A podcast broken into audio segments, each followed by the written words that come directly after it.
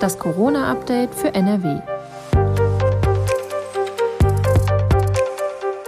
Mit Professor Dittmar und Julia Neikes.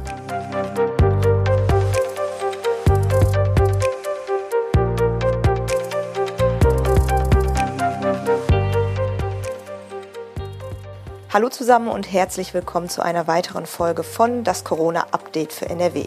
Heute ist Mittwoch, der 27. Januar. Ich bin Julia Neikes und arbeite in der Videoabteilung der Funke Mediengruppe in Essen.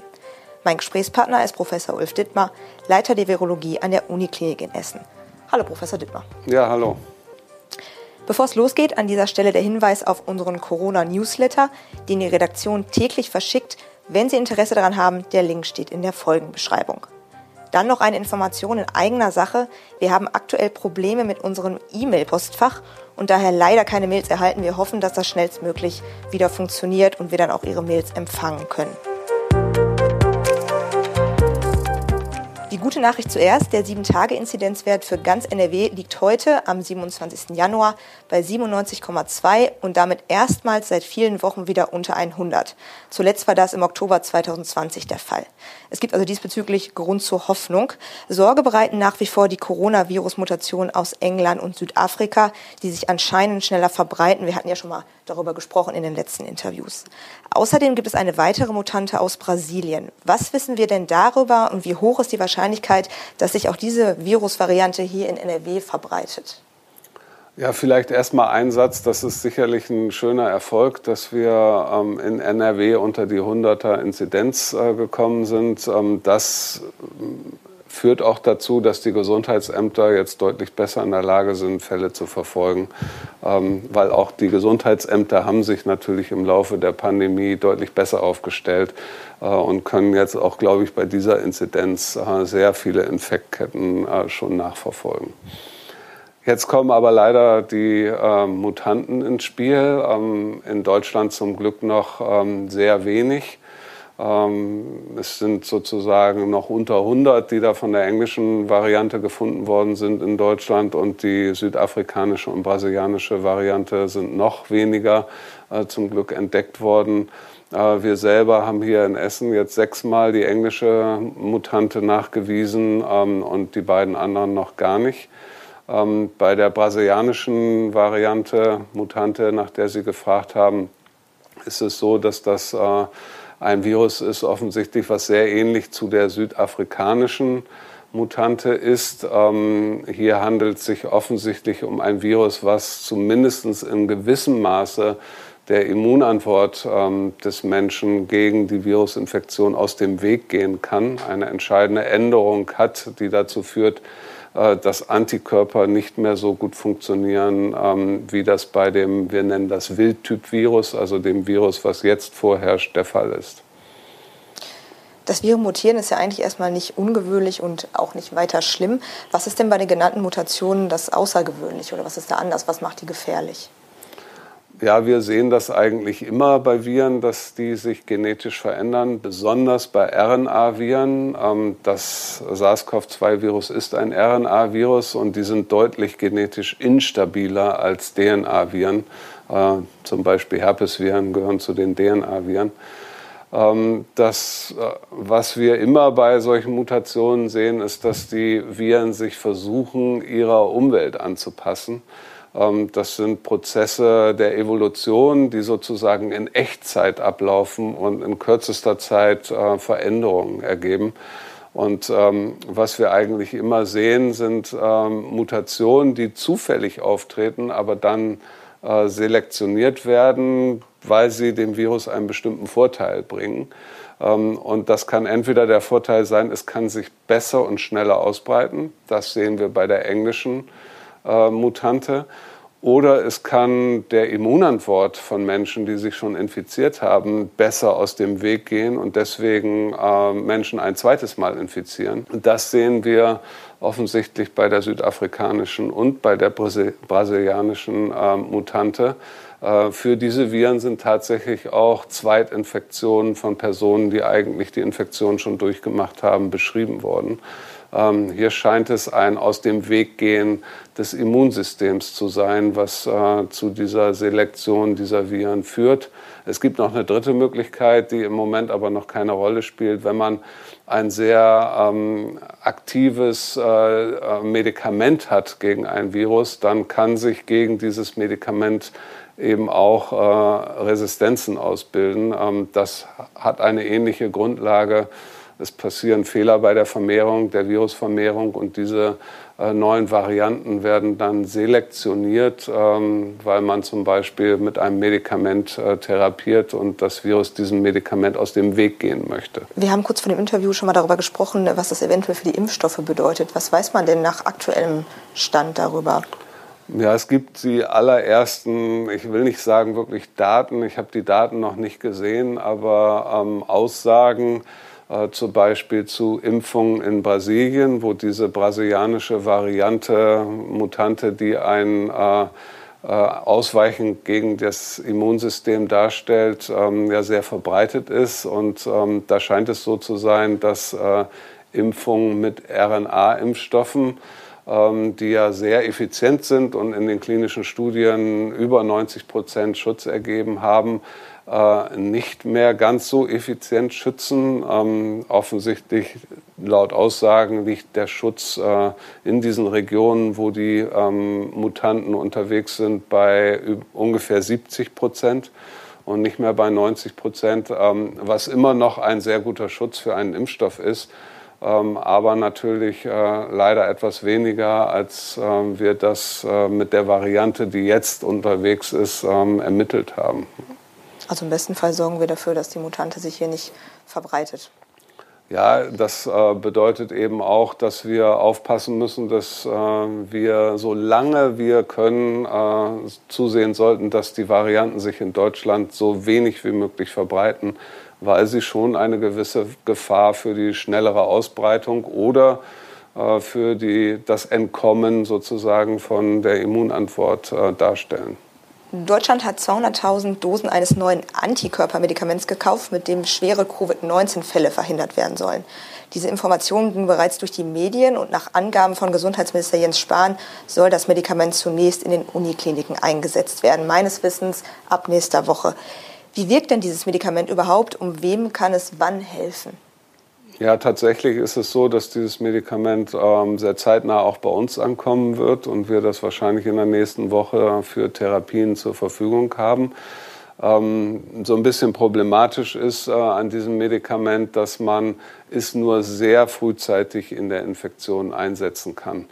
Ähm, Personen, die schon schwer erkrankt sind, können damit nicht therapiert werden. Da bräuchten wir natürlich besonders ein Therapeutikum. Aber die können damit nicht therapiert werden. Im Gegenteil, es gibt sogar Hinweise, als wenn dieses äh, Medikament die, äh, den Krankheitsverlauf bei schon schwer Erkrankten verschlimmern könnte. Ähm, es muss also sehr früh ähm, eingesetzt werden. Das heißt, man muss sehr früh entscheiden, welcher äh, Patient profitiert am meisten von einem solchen äh, Medikament, dass, damit er am Ende gar keinen schweren Krankheitsverlauf hat. Ähm, wir alle haben das bei Donald Trump gesehen. Der ist mit diesem Medikament behandelt worden und zwar sofort nachdem das positive Testergebnis kam. Ähm, es wurde immer gesagt, er ist behandelt worden, weil er ähm, vielleicht ein Risikopatient ist, aber er ist natürlich behandelt worden, weil er ein VIP war. Ähm, und wir müssen hier sozusagen in Deutschland dann zusehen, dass wir möglichst früh äh, Risikopatienten bestimmen und die früh in ihrer Infektion dann therapieren, damit sie einen milden Krankheitsverlauf haben. Dafür ist dieses ähm, Therapeutikum offensichtlich sehr geeignet. Ähm, auch hier ist es wichtig, dass ähm, die Patienten nicht die neuen Mutanten haben, vor allen Dingen die aus Brasilien und äh, Südafrika, die könnten nämlich deutlich schlechter ansprechen auf dieses Antikörperpräparat. Was ist das denn genau für ein Medikament? Also sind das künstliche Antikörper oder wie ist das? Genau, das sind zwei Antikörper, die sehr wirksam sind, ähm, das Virus zu neutralisieren, nennen wir das. Die binden also an die äußere Hülle des Virus und äh, das Virus kann dann äh, die nächste Zelle nicht mehr infizieren. Es wird geblockt und damit können diese Antikörper die Virusvermehrung verhindern ähm, oder deutlich reduzieren ähm, und damit schwere Verläufe verhindern. Wie gesagt, das funktioniert nicht mehr, wenn sich das Virus einmal schon extrem stark vermehrt hat und schon zu starker Krankheit gekommen ist. Ähm, das sind also Antikörper, die auch der Mensch natürlicherweise bildet, wenn er mit dem Virus infiziert wird.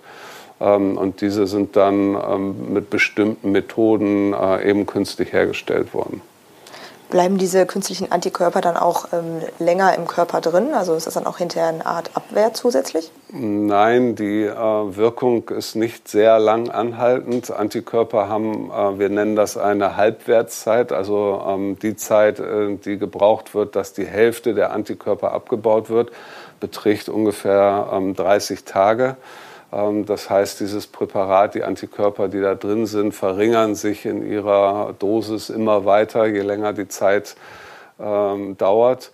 Ähm, aber über einen gewissen Zeitraum sind die schon aktiv. Ähm, aber es ist jetzt kein lang anhaltender Schutz und man kann das jetzt nicht als Impfung sozusagen äh, nehmen vor einer Infektion, sondern nur als Therapie nach einer Infektion. Würden Sie sagen, dass dieses äh, Medikament einen besonderen Fortschritt ähm, darstellt, also dass sich die Pandemielage dadurch wirklich verbessern kann? Oder ist das Nein, die Pandemielage wird sich deswegen nicht verbessern. Da bin ich mir ziemlich sicher. Ähm, es wird äh, sicherlich dabei helfen, hoffe ich, äh, schwere individuelle Schicksale äh, zu verhindern, schwere Krankheitsverläufe, vielleicht auch Todesfälle.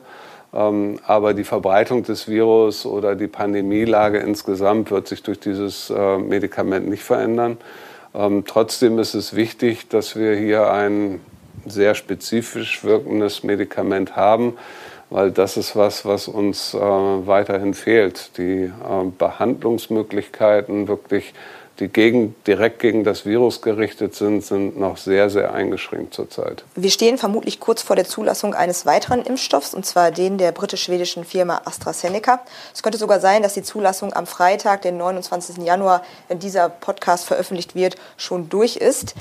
Aktuell gibt es allerdings viel Aufregung, Aufregung um den Impfstoff. Berichte, der Impfstoff wirke bei Personen über 65 Jahren nicht gut, haben für Unruhe gesorgt. AstraZeneca selbst hat das dementiert. Laut Gesundheitsminister Jens Spahn werden die entsprechenden Daten zurzeit ausgewertet und auf Basis dieser wissenschaftlichen Erkenntnisse werde dann entschieden, wer diesen Impfstoff zuerst bekommt und wer erst später dran ist oder ihn vielleicht gar nicht bekommt. Die Europäische Arzneimittelbehörde entscheidet also letztendlich darüber. Was wissen wir denn bisher anhand der Daten, die man schon einsehen konnte, über die Wirkung von dem AstraZeneca-Wirkstoff? Gut, ich fange vielleicht einmal an mit dem, was wir nicht wissen. Ähm, das äh, war schon in Ihrer Frage eben in der ersten klinischen Phase 3 Studie, die durchgeführt worden ist, waren nur sehr wenig ältere Personen dabei.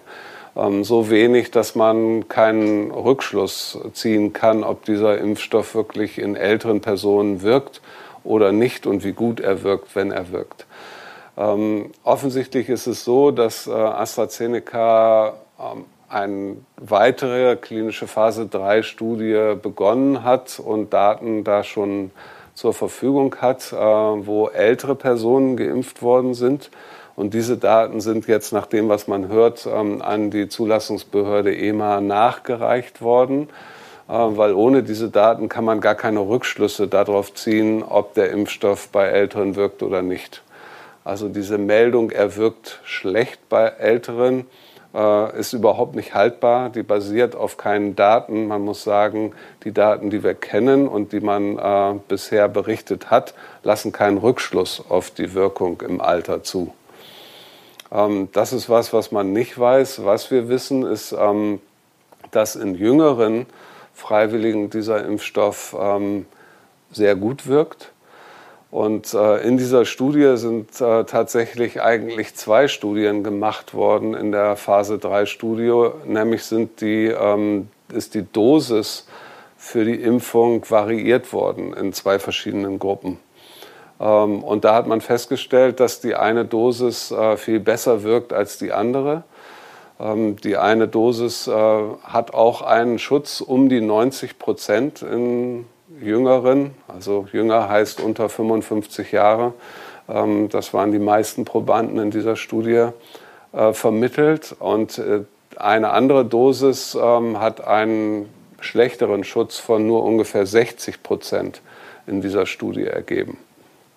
Ähm, jetzt liegt es auf der Hand, dass die Firma sagt, wir verwenden jetzt natürlich, wenn wir den Impfstoff anwenden, ähm, die Dosis, die besser funktioniert hat. Und damit erzielen wir einen Schutz, der ungefähr genauso gut ist wie der von den RNA-Impfstoffen äh, BioNTech und äh, Moderna, der berichtet worden ist. Ähm, das liegt auf der Hand und das macht sehr viel Sinn. Ähm, interessant ist oder verwirrend für viele, dass die äh, bessere Wirkung erzielt worden ist mit einer ersten Impfdosis, die geringer war als in der anderen Gruppe. Es war nur die Hälfte der Impfdosis als in der anderen Gruppe und die doppelte Impfdosis bei der Erstimpfung ähm, hat nicht so gut funktioniert. Ähm, jetzt haben schon viele gesagt, das macht keinen Sinn, das kann nicht sein. Das stimmt nicht. Ähm, das kann sehr wohl sein und macht durchaus Sinn bei diesem Impfstoff. Es ist nämlich ein sogenannter Vektorimpfstoff. Ähm, da wird ein harmloses Virus genommen, in diesem Fall ein Adenovirus, ähm, noch nicht mal eins vom Menschen, sondern eins vom Schimpansen. Ähm, und da wird ein Gen, nämlich das Hüllprotein, das obere Gen, äh, was außen liegt vom äh, SARS-CoV-2-Virus, gentechnisch ähm, reingebaut in dieses Virus, ähm, sodass eine kurze Infektion mit einem harmlosen Virus stattfindet und dieses harmlose Virus produziert dann das Protein von SARS-CoV-2 und dagegen wird die Immunantwort äh, ausgelöst. Aber gleichzeitig wird eine Immunantwort gegen das harmlose Virus ausgelöst, gegen das Adenovirus. Und wenn man da bei der Erstimpfung zu viel von nimmt, wird eine so starke Immunantwort ausgelöst gegen das harmlose Virus, gegen den Vektor nennen wir das, ähm, dass eine Zweitimpfung gar nicht mehr möglich ist. Ähm, das Virus wird sofort, der Vektor wird sofort abgeräumt äh, durch das Immunsystem. Und es kommt nicht zu einer Verstärkung der Immunantwort, die wir durch eine Zweitimpfung haben wollen. Ähm, deswegen macht es durchaus Sinn, die Erstimpfung niedriger zu dosieren und die Zweitimpfung höher zu dosieren. Das ist genau in der einen Gruppe äh, in der klinischen Phase 3 Studie gemacht worden und äh, hat zu einem Schutz von ungefähr 90 Prozent geführt. Ähm, also abzuleiten, dieser Impfstoff äh, ist nicht so gut wie andere Impfstoffe, ähm, halte ich anhand der Daten, die wir kennen, für nicht gerechtfertigt. letztendlich muss man noch warten, bis die ähm, Europäische Arzneimittelbehörde dann entschieden hat, wie die restlichen Daten sich dann noch auswirken, bis man dann tatsächlich weiß, äh, wer dann damit geimpft wird.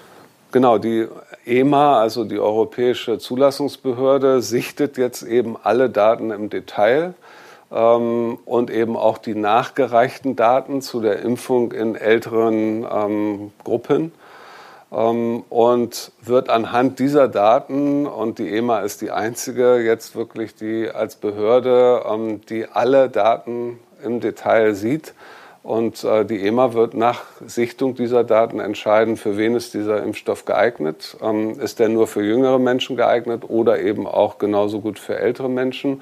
Und welche Dosierung sollte genommen werden, um den optimalen Impfschutz äh, zu erzielen? Und nach diesen nach der Sichtung dieser Daten wird es eben die entsprechende Zulassung in der EU äh, mit diesen Rahmenbedingungen, die da gesichtet worden sind, geben. Warum äh, wäre es denn grundsätzlich möglich, dass ein Impfstoff bei älteren Personen nicht so gut wirkt, aber gleichzeitig in jüngeren Personen sehr gut funktioniert? Ja, es ist leider so, dass das Immunsystem mit uns altert. Und äh, wir wissen, dass äh, viele Sachen im Alter nicht mehr so richtig gut funktionieren. Das ist nun mal ähm, dem Alter geschuldet und das gilt leider auch für das Immunsystem. Das Immunsystem altert und ist wahrscheinlich auch eigentlich gar nicht dafür ausgelegt, ähm, dass es noch bei 100-Jährigen funktioniert, ähm, von der Evolution her, denn früher sind die Menschen nicht so alt geworden. Das heißt, äh, wir haben eine Abnahme der Fähigkeit des Immunsystems, die spätestens mit 60 Jahren eintritt und äh, langsam immer stärker wird. Also Personen, die jetzt gerade einen Impfschutz brauchen, ähm, über 80-Jährige oder über 70-Jährige, bei denen ist es besonders schwer, einen Impfschutz äh, durch Impfstoffe zu, aufzubauen. Ähm, es gibt einige Impfstoffe, die funktionieren in sehr alten Menschen fast gar nicht, zum Beispiel der Hepatitis B-Impfstoff.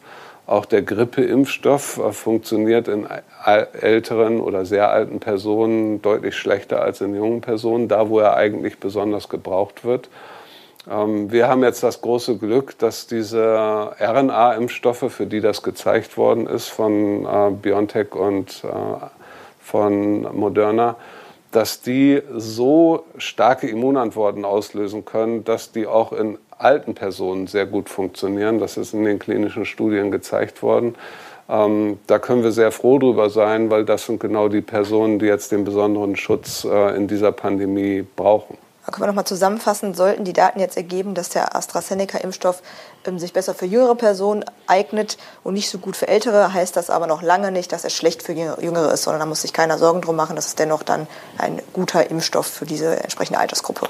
Genau, wenn sich herausgestellt hat, er funktioniert nicht so gut in über 65-Jährigen, dann würde man sicherlich als Impfstrategie sagen, wir verwenden in älteren Personen nur die RNA-Impfstoffe und wir machen eine neue Strategie mit dem AstraZeneca-Impfstoff in jüngeren Personen, äh, wahrscheinlich dann erst vorerkrankte Personen und dann immer mehr jüngere Personen, weil natürlich ist es so, dass die Impfung, auch wenn hier vielleicht die Krankheitsverläufe nicht so schwer sind, ähm, sehr wichtig ist und äh, stark zur Herdenimmunität beiträgt, denn schließlich vertragen die Jüngeren häufig das Virus zu den Alten und die schweren Verläufe, die wir an alten Menschen sehen, sind oft ausgelöst durch die Infektion durch jüngere Menschen. Wir haben dieses Gespräch schon am Mittwoch, den 27. Januar, geführt. Zu dem Zeitpunkt stand noch nicht fest, wie es mit dem AstraZeneca-Impfstoff weitergeht. Bis Redaktionsschluss am Donnerstagabend hat uns dann noch folgende Nachricht erreicht. Die Ständige Impfkommission empfiehlt den AstraZeneca-Impfstoff nur für Menschen im Alter von 18 bis 64 Jahren. Zur Beurteilung der Wirkung ab 65 Jahren legen aktuell keine ausreichenden Daten vor, hieß es zur Begründung, wie das Bundesgesundheitsministerium der deutschen Presseagentur mitteilte. Wir behalten die aktuellen Entwicklungen natürlich im Auge und sprechen dann im nächsten Podcast nochmal über dieses Thema und auch die Frage, was das denn nun für den Impfplan in Nordrhein-Westfalen bedeutet. Was unterscheidet den AstraZeneca-Impfstoff denn grundsätzlich von den beiden anderen, die jetzt bei uns zugelassen sind, also dem BioNTech Pfizer und dem Moderna-Impfstoff? Es sind ganz unterschiedliche Prinzipien. Das eine sind RNA-Impfstoffe. Da nimmt man nur sozusagen die RNA, die als Matrize dient, um dann ein Protein zu machen. Das wird erst in dem Impfling gemacht und gegen dieses Protein wird dann die Immunantwort ausgelöst. Ähm, bei dem sogenannten Vektorimpfstoff von AstraZeneca, zum Beispiel auch der Sputnik 5 in Russland, ist das gleiche Prinzip. Ähm, nimmt man ein harmloses Virus, ähm, was keine Krankheitssymptome verursacht und äh, verändert dieses äh, harmlose Virus ähm, mit gentechnischen Methoden, ähm, um dort ein Gen einzubringen von dem äh, gefährlichen Virus, gegen das man schützen will. Ähm, und dann wird eine Infektion sozusagen durch die Impfung äh, verursacht und es wird eben auch dieses eine Protein von dem gefährlichen Virus gemacht ähm, und gegen dieses äh, Protein wird dann die Immunantwort hervorgerufen. Ähm, und die schützt dann letztendlich, wenn das ganze vollständige, äh, schwer erkrankende Virus äh, vorbeikommt, nämlich eben SARS-CoV-2 in diesem Fall. Ähm, also ein ganz anderes Prinzip. Äh, diese Vektoren haben noch eine zusätzliche Sicherheit eingebaut. Sie können sich nämlich nur einmal vermehren. Man möchte ja nicht äh, wirklich jetzt eine Infektion verursachen, die eigentlich bei allen Leuten nur harmlos ist, aber es könnte ja mal jemand ein ganz stark reduziertes Immunsystem haben ähm, und dann kommt es plötzlich doch zu Erkrankungen durch den Vektor. Das ist ausgeschlossen, weil dieser Vektor kann sich nur einmal vermehren, dann ist äh, Ende. Das heißt, die Viren, die da gespritzt werden, können sich einmal vermehren machen das Protein von SARS-CoV-2, dagegen wird die Immunantwort ausgelöst und dann äh, gehen diese Viren zugrunde und sind verschwunden. Ähm, und deswegen ist dieser Impfstoff äh, auch entsprechend sicher ähm, und kann gute Immunantworten auslösen, weil er dem Körper sozusagen eine Infektion vorgaukelt. Ähm, und Infektionen sind deutlich stärker in der Immunantwort, als wenn man jetzt nur ein einzelnes Eiweiß nehmen würde von SARS-CoV-2. Das ist ja auch versucht worden als Impfstoff. Das sind sicherlich sehr, sehr sichere Impfstoffe, aber das war beim, mit Abstand nicht stark genug, um eine Immunantwort auszulösen, die schützt und ist letztendlich äh, als Ansatz jetzt verworfen worden. Ein weiterer Unterschied ist ja auch noch, dass der meines Wissens nicht so kalt gelagert werden muss und dass es ein bisschen einfacher in der Handhabung wäre, wenn er denn zugelassen wird irgendwann. Genau, diese ähm, harmlosen äh, Impfviren sind eben deutlich stabiler als die RNA. RNA ist ein sehr labiles äh, Molekül ähm, und deswegen sind sie leichter zu transportieren. Ähm, sie müssen nicht so gekühlt werden und der große Vorteil wird sein, dass wir ähm, diesen Impfstoff auch in Regionen einsetzen können, wo die ganze Logistik für die Kühlung von RNA-Impfstoffen völlig unmöglich ist. Ähm, wir denken natürlich häufig an Europa mit der Impfung, aber ähm, auch die, in der dritten Welt ähm, sind Impfstoffe dringend, werden dringend benötigt. Äh, und da kann man RNA-Impfstoff eigentlich gar nicht einsetzen, ähm, weil die Logistik viel zu kompliziert ist. Da brauchen wir solche Vektorimpfstoffe. Wir hatten es gerade schon mal kurz gesagt, oder Sie hatten es ganz kurz gesagt, in Deutschland werden zuerst die Risikogruppen geimpft und diejenigen, die regelmäßig Kontakt mit den Risikogruppen haben, also es waren ja zum Beispiel sind noch ähm, Krankenhausmitarbeiter und Pfleger und Pflegerinnen. Ähm, gibt es denn auch Szenarien, in denen es sinnvoll wäre, jüngere Menschen zuerst zu impfen, weil sie ja mehr Kontakt auch haben und möglicherweise, haben es ja wie gesagt gerade schon mal kurz angedeutet, ähm, das Virus auch dann wiederum zu den Älteren und zu anderen Risikopatienten bringen könnten? Gut, wir hätten auf jeden Fall diese Strategie einschlagen müssen, wenn wir festgestellt hätten, wir haben nur einen Impfstoff, der in jüngeren Menschen wirkt und in älteren eben nicht. Dann hätte man sich eine ganz andere Strategie ausdenken müssen. Und natürlich ist es so, dass äh, die Menschen, die die meisten Sozialkontakte haben, äh, die Treiber einer Pandemie sind. Ähm, und das sind nun mal Menschen in einem bestimmten Alterskorridor, ja, in einem jüngeren Alterskorridor. Äh, das sind die Personen, die eine Pandemie auslösen, verbreiten und treiben. Ähm, und wenn man Impfstoffe hat, äh, die besonders in dieser Gruppe wirken und in älteren Personen zum Beispiel nicht, ähm, dann muss man eine ganz andere Strategie einschlagen. Da muss man versuchen, möglichst viele von diesen Personen zu impfen, ähm, um die Verbreitung des Virus gerade in diesen äh, Altersgruppen zu unterbinden. Das hat dann auch einen Effekt auf die Gesamtbevölkerung oder kann einen Effekt auf die Gesamtbevölkerung haben. Das brauchen wir jetzt nicht wählen, weil diese RNA-Impfstoffe in älteren Menschen, die die gefährdetsten sind, ähm, so gut wirken. Und das sind natürlich viel weniger über 80-Jährige, als wenn wir jetzt von einem Alterskorridor von äh, vielleicht 15 bis 40 ähm, reden würden. Ähm, dafür haben wir nicht genug Impfstoff. Ähm, das kann aber bei anderen Erkrankungen durchaus eine Strategie sein. Aber jetzt, so wie der Stand jetzt, ist es das schon die bessere Strategie dann wiederum. Genau, jetzt ist es äh, dadurch, dass wir deutlich weniger Personen in der Gruppe von über 80 oder später über 70-Jährigen haben ähm, und wir die viel schneller durchimpfen können. Aber auf der anderen Seite äh, weit über die Hälfte aller Todesfälle aus dieser Altersgruppe kommen ist das jetzt die richtige Strategie, bei dieser Altersgruppe anzufangen. Es ist jetzt im Gespräch, dass es eventuell zeitnah über die Apotheken Corona-Tests für zu Hause ähm, geben wird. Also dass man die selbst kaufen kann und dann zu Hause einfach nutzen kann. Wir haben, ich meine, es war letzte Woche oder vorletzte Woche, vor zwei Wochen war es, glaube ich, schon mal darüber gesprochen, über Schnelltests, konkret über die Antigen-Tests und dass es dabei wichtig ist, dass man einen tiefen Nasenrachenabstrich macht und das auch im besten Fall vom medizinischen Personal gemacht wird.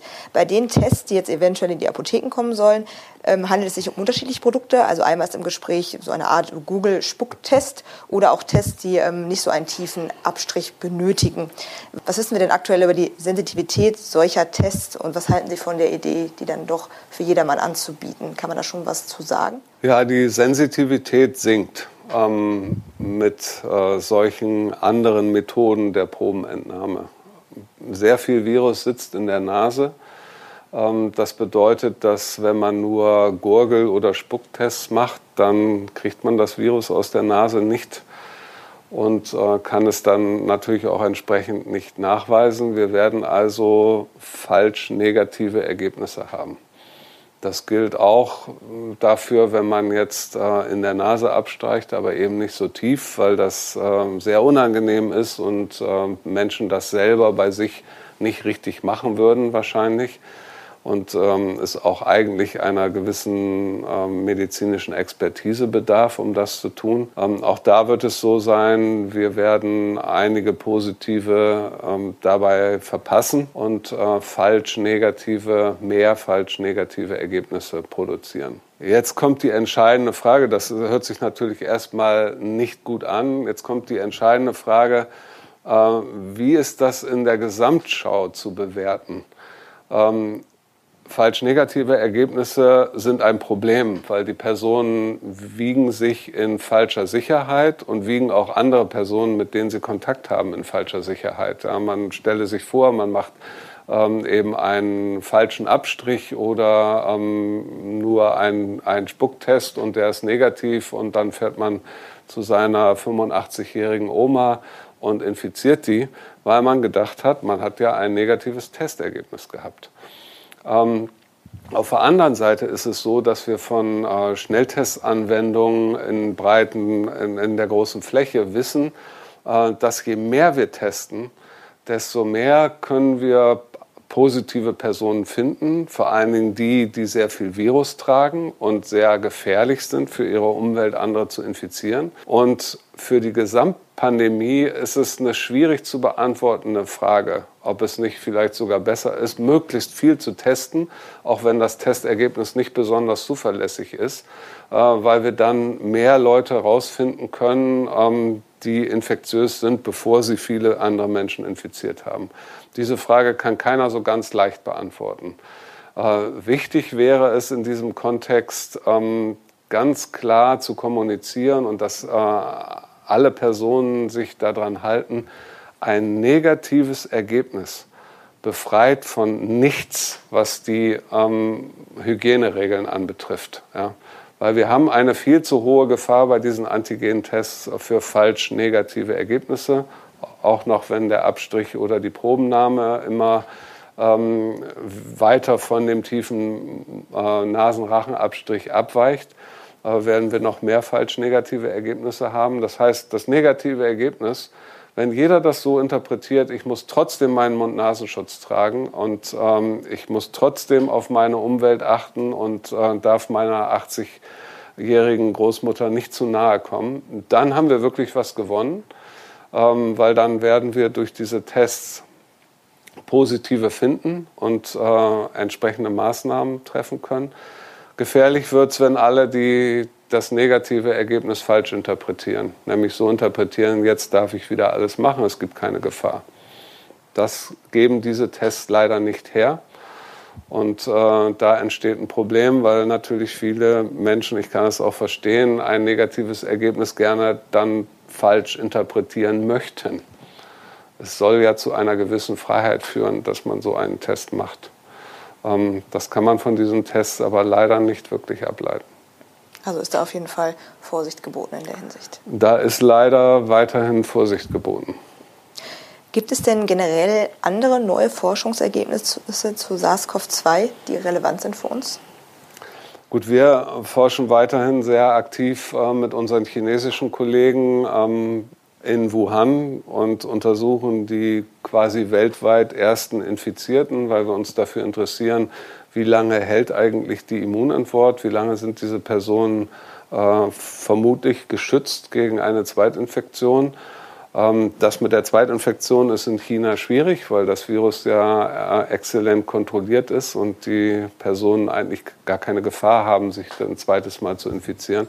Trotzdem können wir untersuchen, wie lange die Immunantwort messbar ist. Und ähm, da haben wir jetzt neues, neuere Studien, wo wir festgestellt haben, in Personen, die Symptome hatten, sind Antikörperantworten sehr lange messbar, über Monate.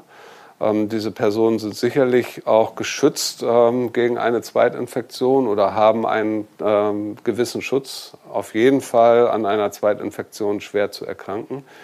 Ähm, die Personen, die gar keine Symptome hatten, überhaupt keine Symptome, während sie infiziert waren, Ähm, und davon sind in China viel gefunden worden, weil jeder, um an seinen Arbeitsplatz zurückzukehren, nach der ersten Welle einen Test machen musste. Bei denen ist es so, dass diese Antikörperantwort viel schneller verschwindet, viel, schon viel niedriger ist zu Anfang und dann äh, viel schneller verschwindet. Hier besteht also ein Risiko einer Zweitinfektion eventuell. Ähm, wir haben aber auch die sogenannten T-Zellen untersucht, die neben Antikörpern auch Schutz vermitteln können gegen SARS-CoV-2. Das ist gezeigt worden in Tierexperimenten. Ähm, und diese T-Zellen sind auch sehr langlebig, die gegen das Virus wirken, ähm, sodass wir denken, es äh, gibt mehrere Komponenten des Immunsystems, selbst wenn die Antikörper verloren gehen, äh, weil man nur einen sehr milden Verlauf oder äh, gar keine Symptome gehabt hat, gibt es immer noch T-Zellen, die auch einen gewissen Schutz vermitteln so dass wir schon ähm, bei diesen Personen, die jetzt ja über ein Jahr untersucht worden sind, davon ausgehen, dass die eigentlich einen Schutz haben müssen, der ein Jahr oder sogar länger anhält. Und im Zweifel, wenn man sich dann nochmal ansteckt, ist äh, die Krankheit, die Erkrankung, der Krankheitsverlauf dann einfach nicht so schwer wahrscheinlich. Genau, das ist auch das, was man ähm, in den wenigen Fällen, die bisher berichtet worden sind, äh, weltweit ähm, von Zweitinfektionen gesehen hat. Normalerweise sind diese Zweitinfektionen sehr harmlos, sehr mild verlaufen, oft äh, ohne Symptome. Es gibt jetzt, soweit ich weiß, nur zwei Berichte von einer schweren Infektion bei der zweiten Infektion. Das waren aber beides Patienten, ähm, die ein großes Problem aufgrund von anderen Ursachen mit dem Immunsystem haben. Deren Immunsystem funktioniert einfach nicht richtig. Ähm, und die hatten tatsächlich auch bei der Zweitinfektion schwere Symptome.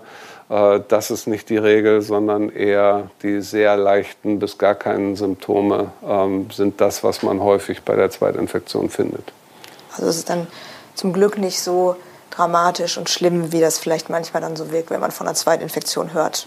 Genau, das wirkt immer dramatisch, es funktioniert nichts mehr, aber wir haben nun mal bei unserem Immunsystem zwei verschiedene sozusagen Stufen von Schutz. Ähm, die erste, die beste Stufe ist, die Infektion wird komplett verhindert. Aber für uns sozusagen biologisch funktioniert genauso gut, die Infektion wird zugelassen, aber wir erkranken nicht. Das äh, ist ja für das Individuum genauso wenig schlimm wie die Infektion. Und diese zweite Stufe scheint auch lange und äh, sehr gut zu funktionieren. Dann danke ich Ihnen für das Gespräch und äh, freue mich auf nächste Woche, auf den nächsten Podcast, der dann Freitag auch wieder veröffentlicht veröffentlicht wird. Dankeschön.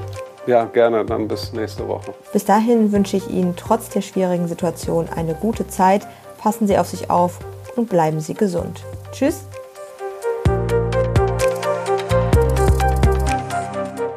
Ein Podcast der WAZ, WP, NRZ und WR.